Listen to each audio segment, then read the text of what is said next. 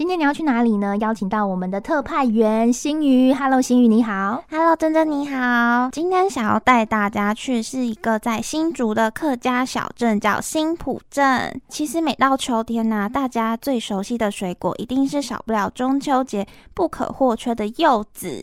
但其实呢，每到秋天，它还有一种呃橘黄色的水果，它会以不同形式的方式隐藏在这个小小的客家村庄里面哦。那个水果就是柿子啦。哇，心瑜呢也是我们客家小姑娘，对不对？绝对会带我们去挖宝啊，挖掘这个客家的美食，还有好玩的地方。对，而且新竹好像呃离台北不算太远嘛，对不对？还蛮近的，开车一个多小哦，一个多小时就到了，对，对不对？对。好，所以不过这个充满浓厚人情味的客家小镇呢，其实有很多这个很特别的地方要来跟我们分享一下。那刚刚有提到就是柿子，嗯，对，因为提到新浦，好像就会想到就是。就是晒在这个艳阳底下那样子比较饱满，就是一颗颗饱满的金黄色柿子。对对对对。可是这样一颗颗美味可口的柿子，它是怎么做出来的啊？呃，其实制作柿饼它的步骤还蛮复杂的。它其实从一刚开始挑柿子开始，就必须要挑七到九分熟的柿子，它不可以过熟，也不可以刚刚好，它必须要七到九分熟。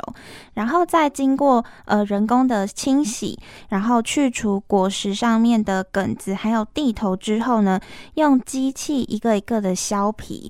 那机器削完皮之后，还要再经过一道人工的细部削。皮还蛮麻烦的，嗯嗯，那削皮过后的柿子，它必须送到呃一个炭烤室里面，要将这些新鲜的柿子烘烤大约两个半钟头的时间，让它的表皮形成一层保护膜。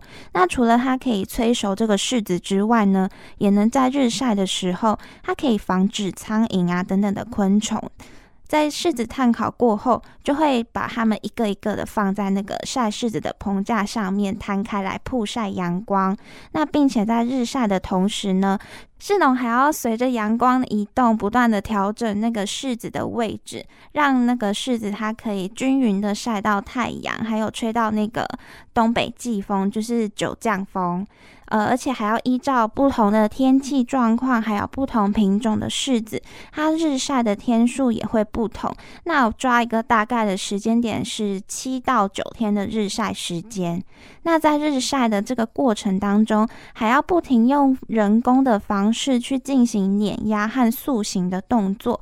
除了让柿子的水分可以顺利排出来呢，也可以增加柿饼的 Q 度。那最后塑形成我们最终看到柿饼那样呃扁扁圆圆的样子，然后还要再筛选掉坏掉的部分，最后呢成品还要做呃一个杀菌的动作，柿饼就完成了。哇，感觉还蛮高刚的，真的很复杂。对，要经过这个日晒风干啊，还要遵循这个古法加工制作呢，这样一颗颗美味可口的柿子呢，嗯、呃，才会这样子做出来。对，好，那刚刚有提到就是九月下旬刚好是。是柿饼的产季嘛？对，那现场呢，其实不止吃，还可以拍照，对不对？对，呃，因为那边就是它刚好是一个三合院，所以呃，秋天的话，秋天的如果天气很好的话，呃，它那边有架起那个晒柿饼的棚架，然后搭配着后面三合院的样子，然后再配合蓝天白云，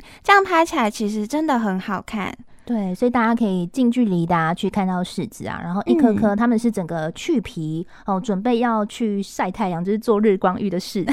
对，那其实，在艳阳下呢，它会展现不同的一个样貌啦。其实每一个角度呢，都可以捕捉到呃令大家满意的一个风景。其实这边好像也是很多这个摄影人士，就是每一年好像都会争相哦去前往，就是必访的一个景点啦。而且柿子其实不同的阶段也会呈现的风貌也是不太。太一样，所以大家可以每隔一段时间哈，就去欣赏一下它不同的样貌。像我有上网去看一下他们拍的照片，嗯、其实我个人哦也是把这个景点放在口袋里面。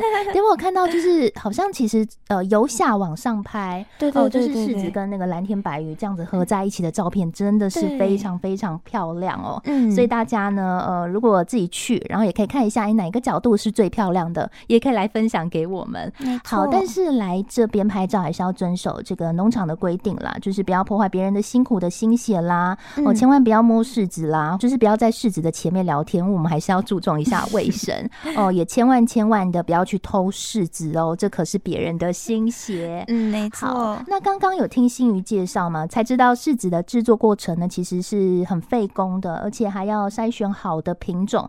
但是因为我个人有这个刻板印象，就是客家有节俭的美德啊，对对。如果是坏掉的，就是没有被挑中的柿子，该怎么办呢？哎、其实柿子还有另外一个，我觉得还蛮新奇的事情，就是呃，当地的人会把这些坏掉的或者淘汰掉的柿子捡起来，然后萃取它里面的汁液，做柿染布，或是柿染一些不同的产品。嗯、那其实说到染料的话，很多人会第一个时间会想到就是蓝染或是植物染，像三峡的蓝染工坊就非常的有名。那它就是用植物蓝色的汁液去染布，那柿子的汁液它同样也是可以染布的。其实他们做到后面有发现说，大约呃六到七分熟的柿子，它的汁液会最多，那也非常适合萃取它的汁液来当做染料。所以他们后来呢，才开始慢慢的向市农购买未成熟的柿子来制作这个染料。跟一般的植物染它有什么不一样的地方呢？呃，一般的植物染它其实经过日晒之后会很容易有褪色的情况，但是释染过后的布啊，经过日晒它的颜色是会越来越深，而且柿子汁液当中还有一个叫呃单宁酸和胶质的成分，它可以让释染过的布料有防泼水还有耐晒的这个特性。那再来就是呃蓝染过后的布料，主要是以蓝色系为主。那试染过后的布呢，它是以土黄、橘黄或者像咖啡色这种大地色系为主，就是带给我们会一种呃朴实、很温暖的这种感觉。对，而且有、嗯、我不知道，做出来的成品其实有一点文青文青的这种感觉。对，所以参观完这个柿饼农场呢，我觉得大家可以到新浦老街啊去走一走。其实有一些店家都会有这个试染的一个体验课程，好、哦、像是可以做成包包啦，像明信片，对不对？对对对，还有很多还会做成衣服，就直接穿在身上，也很好看。也也可以就是把这些做出来的成品啊，就是拿回家当做一个纪念。再来就是大家都很关心、这边的交通会不会很难去啊？不会耶，其实新埔还蛮容易到达的。一般如果不想开车、不想塞在高速公路上的话，其实你搭火车或是高铁到新竹站转当地的客运或者是公车，或是直接搭计程车，都可以很方便的抵达新埔镇。